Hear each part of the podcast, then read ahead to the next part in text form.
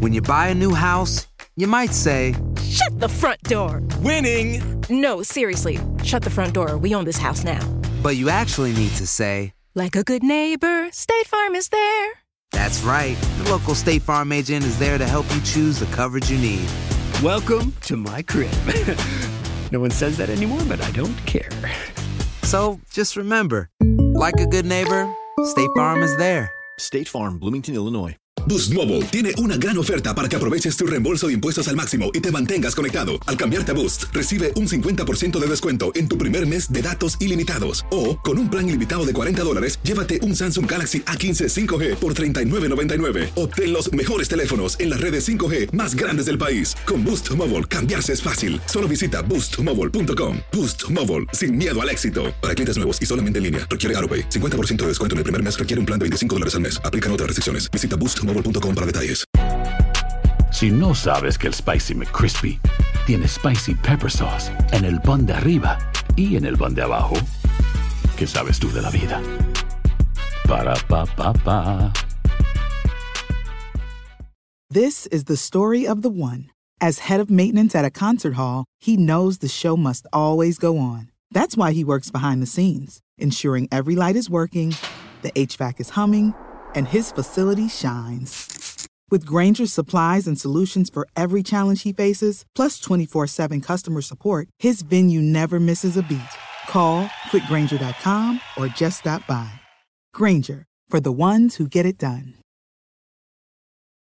Muchísimas gracias por estar con nosotros, mis queridos amigos. Esto se llama Buenos Días América. Ya tenemos al doctor Juan con nosotros. Mi querido doctor, ¿cómo está? ¿Cómo amanece? Hola, ¿cómo estamos? Buenos días. Hola, Hey, doctor. doctor. Bienvenido, hombre. Hola, hola. Vamos a, vamos a comenzar con tu programa, hermano. Dale un plug ahora mismo. Hoy, hoy en Doctor Juan a las, a las 10 a.m. temas importantes e interesantes. Importantes porque vamos a estar hablando a raíz de todas estas noticias de los suicidios recientes. Vamos a estar hablando de, de ese tema eh, tan importante que cobra la vida de, de- de muchos adolescentes y, y- y adultos, ¿no? Eh, así que vamos a tener varios segmentos de eso hoy. Vamos a estar en, en temas distintos, un poquito más light, como decimos. Vamos a estar hablando con un dentista que nos va a enseñar sobre las sonrisas y, cómo- y, y remedios caseros que tienen que ver para blanquear los dientes y ese tipo de, ese tipo de cosas. Eh, tenemos el juego de qué tan malo es. Ujú. A Así mí que me encanta. tenemos, tenemos seriedad hoy en el, en el show, tema muy importante, pero también tenemos algunos temas eh, un poco más light y eh, prácticos también. Doctor, ¿qué le parece si ponemos en mesa esto que, que ha sido muy polémico, ha causado mucha controversia y que entiendo hay una discusión importante en este momento con el tema del uso del silicón? Este, bueno, en las mujeres y hombres también. ¿no? Eh, básicamente, y de hecho vamos a estar hablando de eso también en el programa hoy de cirugías plásticas y un poco de la controversia que está ocurriendo. Y es que el FDA está conduciendo ayer y hoy un, digamos, un congreso, por decirlo así, para atender dos eh, problemas específicos que aparentemente están surgiendo con los implantes eh, de seno, específicamente con el material de silicona.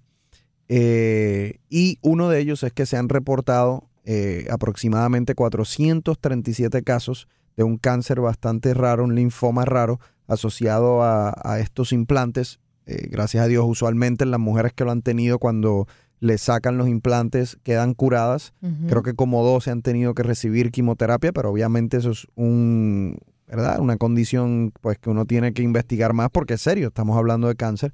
Y también se está investigando eh, otro tipo de condición porque hay mujeres, muchas mujeres que se están quejando que a largo plazo eh, ellas creen que estos implantes le están causando un síndrome en donde tienen fatiga, cansancio, dolor en las articulaciones eh, y se cree que a lo mejor el sistema inmunológico, que es el que nos protege, pues de alguna manera se hiperactiva eh, al tener estos implantes de seno por un tiempo y causa, podría causar alguno de estos síntomas. Y en ese caso pudiese haber eh, alguna medicación o, o algún aporte No. para contrarrestarlo. No sabemos, porque hasta el momento son cosas que se, que se están investigando, ¿no? Entonces, eh, uno de los problemas es que cuando estas compañías que hacen los implantes, la FDA se los aprueba para su uso, se supone que estas compañías sigan haciendo estudios en las personas que usan los, implan- los implantes a largo plazo, reporten efectos secundarios, etcétera.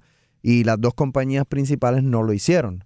Entonces, otra de las cosas que se está discutiendo en este congreso o esta reunión importante de la FDA con médicos, con grupos de mujeres eh, que están, ¿verdad?, este, advocating eh, para, para que se haga algo eh, para averiguar mejor qué es lo que está ocurriendo con estos implantes. Doctor, bueno, le damos la bienvenida a la primavera, a usted también.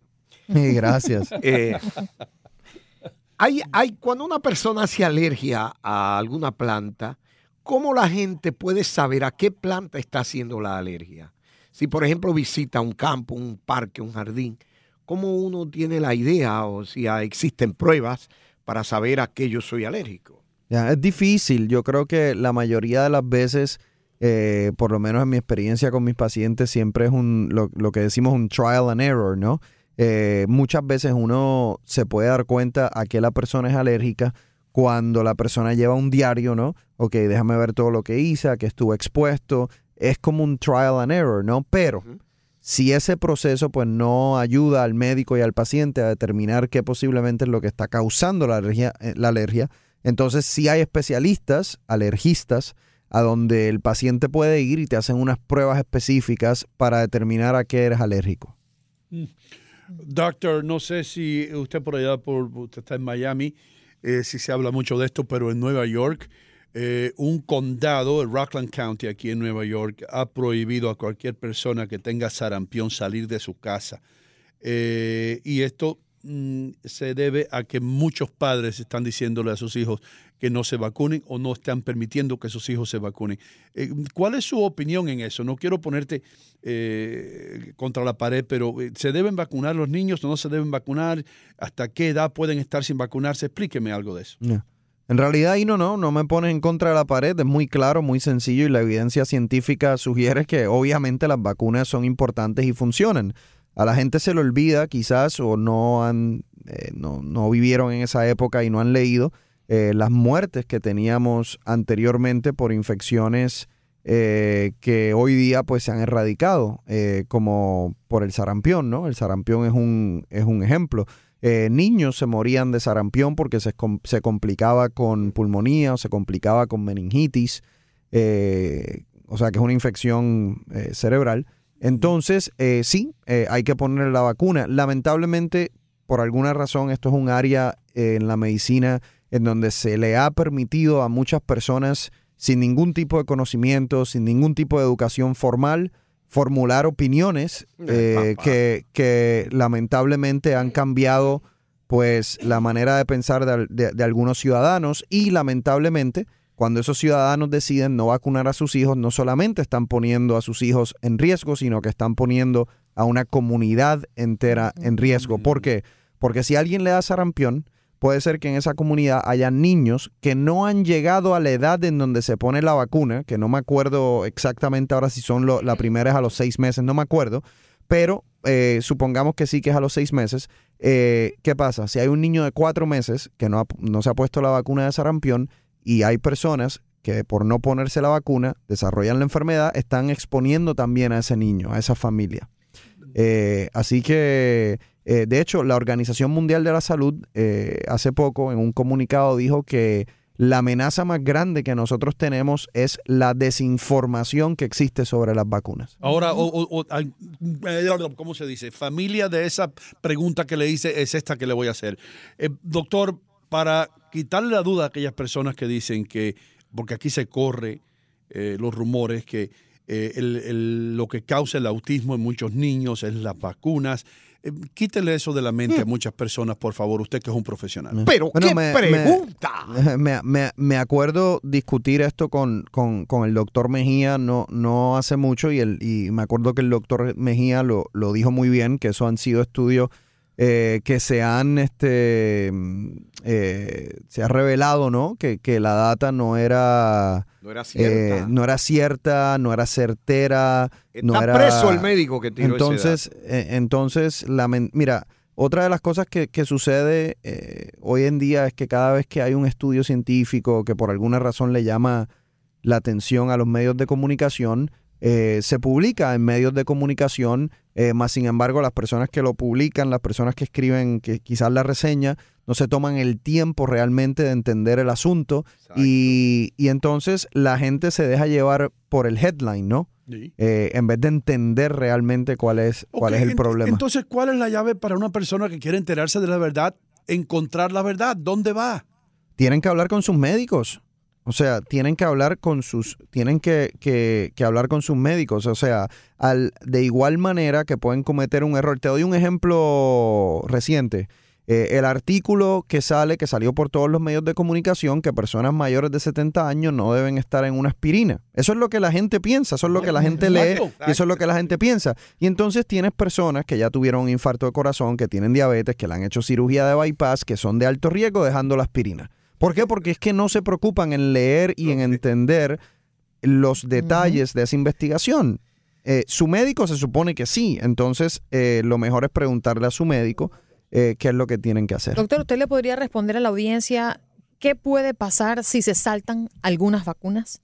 Bueno, lo que está ocurriendo, ¿no? Que vemos eh, lo que le llamamos eh, pockets, ¿no? O sea, lugares en, en Estados Unidos eh, en donde hay comunidades en donde no le ponen la vacuna, las vacunas a sus hijos, entonces vemos enfermedades que, que- que ya no veíamos, eh, como, como el sarampión, por ejemplo. Eh, es, pone en riesgo a la comunidad. Bien, eh, doctor, eh, varias señoras dominicanas a veces me dicen, así de manera categórica y con cierta autoridad, pa- a- autoautoridad, digamos, ellas dicen, yo no puedo, yo no vacuno a mis hijos porque le están metiendo el mismo virus. Eh, quisiera que usted lo explicara y para que esto Andreina lo coloque en la página. Cuando vacunan a un niño, ¿es cierto que le administran el mismo virus que, que tratan de prevenir la enfermedad? Hay vacunas, hay distintas vacunas. Hay veces que la vacuna es simplemente un antígeno del virus. Imagínense, eso lo que quiere decir es que eh, quizás una proteína del virus para que nuestro sistema inmunológico actúe en contra de ese antígeno y nos cree la resistencia. Hay otras vacunas, como por ejemplo la vacuna del flu, la vacuna de la influenza, que es un virus atenuado. Entonces nunca es un virus activo, nadie está infectando a nadie con el virus activo. Doctor, hoy, ¿a qué hora, hermano? Dígalo nuevamente para que todo el mundo, cuando se acabe este programa, ¡boom!, lo sintonice. ya mismito a las 10 a.m. en Doctor Juan y les comunico que eh, tengo la alegría de que nos nominaron para un Daytime Emmy. Así que muy contento con eso también. Seguro que fue porque usted sale aquí con nosotros los miércoles. Estoy, estoy seguro. Aplausos. Muchísimas gracias, doctor. Un abrazo. Ok, nosotros regresamos con Buenos Días América, de costa a costa. Todo el mundo que participa en este programa lo nominan para algo.